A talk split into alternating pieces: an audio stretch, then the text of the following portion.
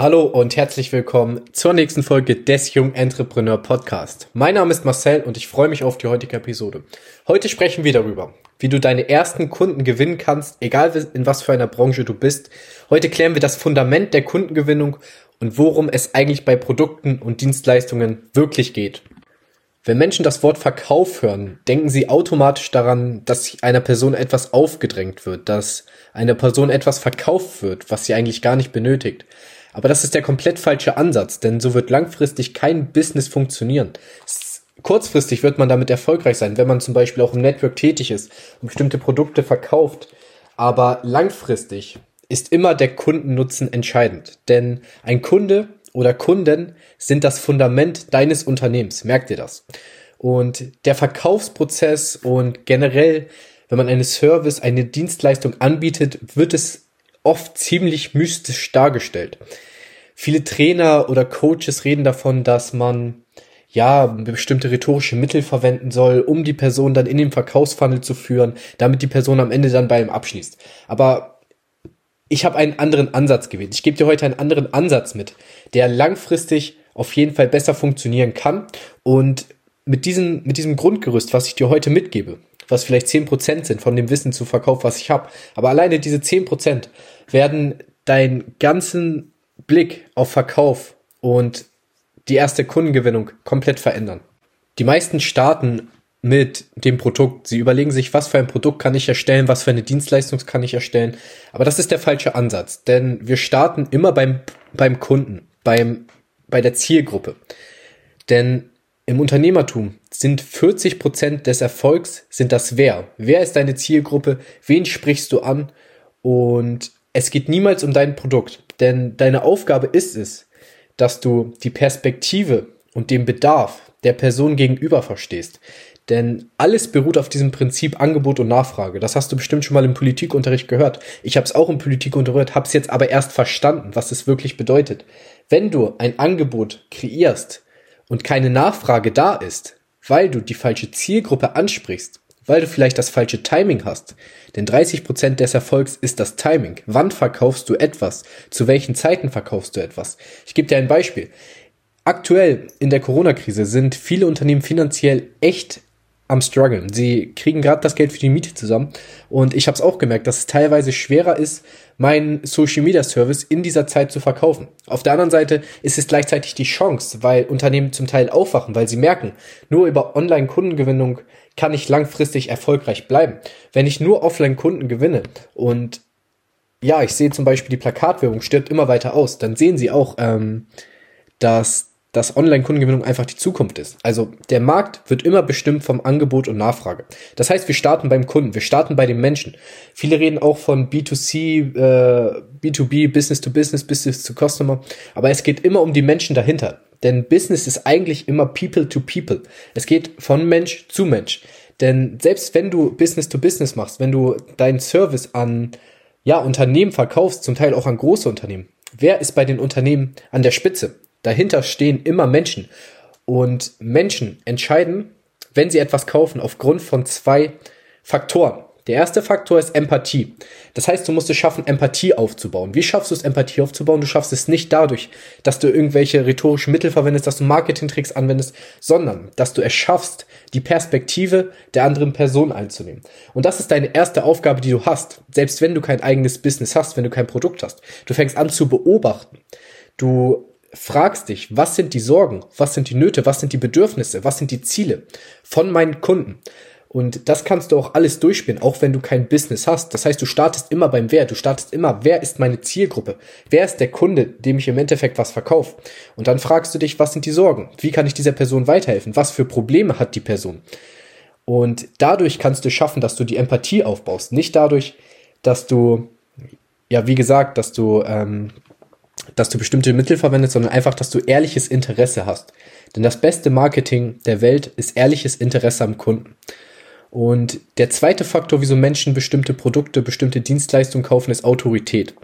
Das heißt, wenn du zu Anfang noch kein Business hast, wenn du noch keine Kundenrezension hast, ist deine erste Aufgabe nur diese Erfahrung zu sammeln.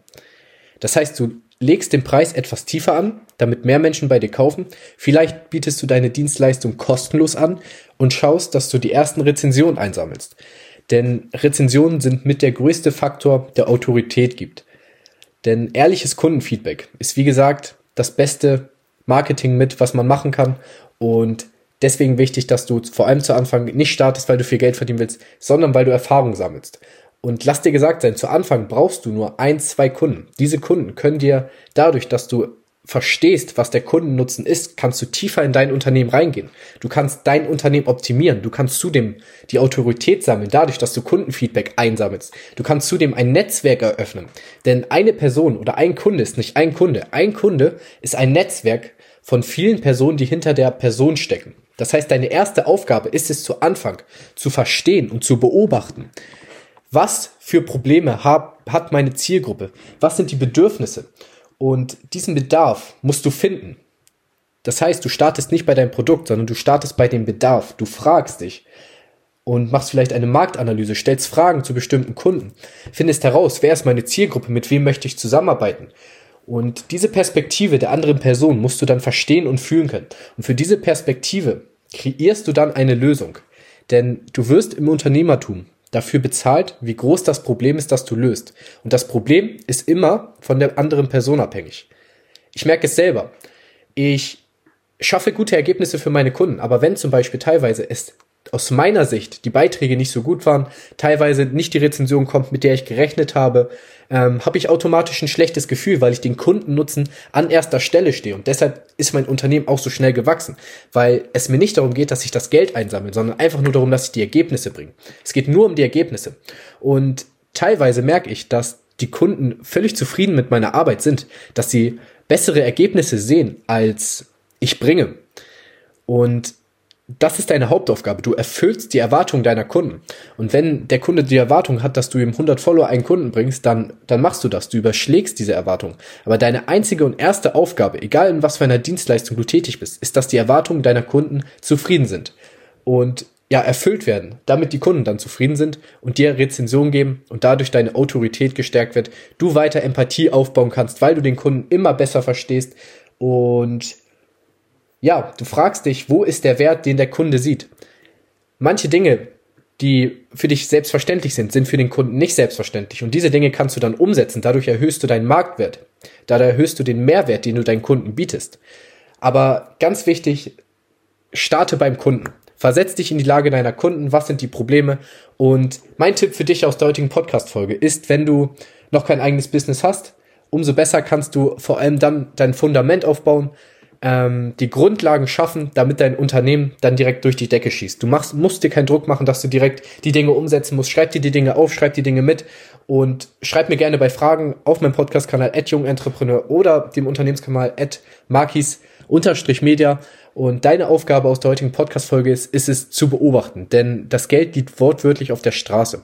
Du beobachtest in deinem Umfeld, fragst dich, was kannst du gut, aber du fragst dich vor allem, was für Probleme hat meine Zielgruppe, wofür kannst du die Lösung bieten, aber du bietest die Lösung aus der Sicht des Kunden und nicht aus deiner eigenen Sicht.